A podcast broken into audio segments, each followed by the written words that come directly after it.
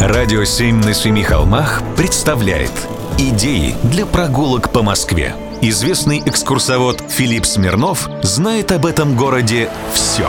Прогулки со Смирновым. Здравствуйте. С вами Смирнов Филипп. В Москве в апреле стартовал ежегодный проект «Дни культурного и исторического наследия». Ему уже 19 лет – его суть в том, что в период между 18 апреля и 31 мая любой желающий может посетить объекты культурного наследия, памятники культуры, истории и старины, доступ в которые обычно закрыт. Но в том-то и интерес этого месяца, что ты можешь увидеть то, что скрыто. И Москва предстанет перед тобой совершенно в новом качестве.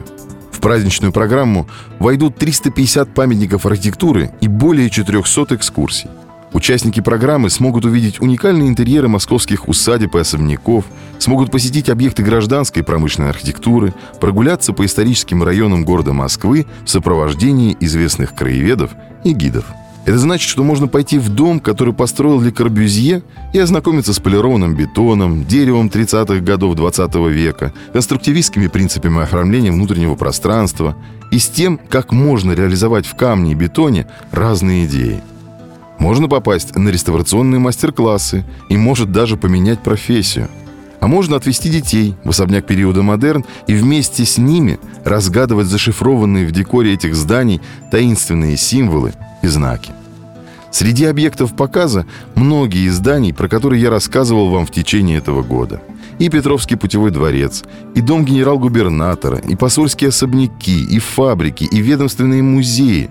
Чего тут только нет – ну а можно просто погулять по столице в сопровождении квалифицированного гида и узнать что-то о ее истории. И поверьте, это настоящий праздник – узнавать что-то новое. В этом году все очень хорошо подготовились. Прогулки со Смирновым. Читайте на сайте radio7.ru. Слушайте каждые пятницу, субботу и воскресенье в эфире «Радио 7» на Семи холмах.